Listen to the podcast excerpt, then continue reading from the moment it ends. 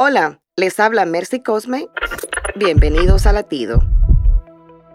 Los seres humanos siempre han buscado agradar a Dios y la fe ha sido la clave para lograrlo. Creer en la existencia de Dios y confiar en su promesa para quienes lo buscan es fundamental. Bajo la ley de Moisés, los sacrificios de animales tenían propósitos importantes, y aunque algunos desobedecieron y presentaron ofrendas indignas, podemos tener esperanza.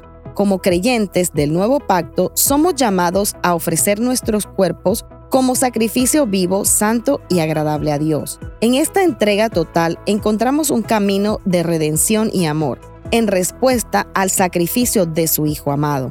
En nuestra entrega sincera encontramos la promesa de un futuro lleno de paz, amor y reconciliación con nuestro Creador. Para escuchar más latidos, visita salvationarmyradio.org.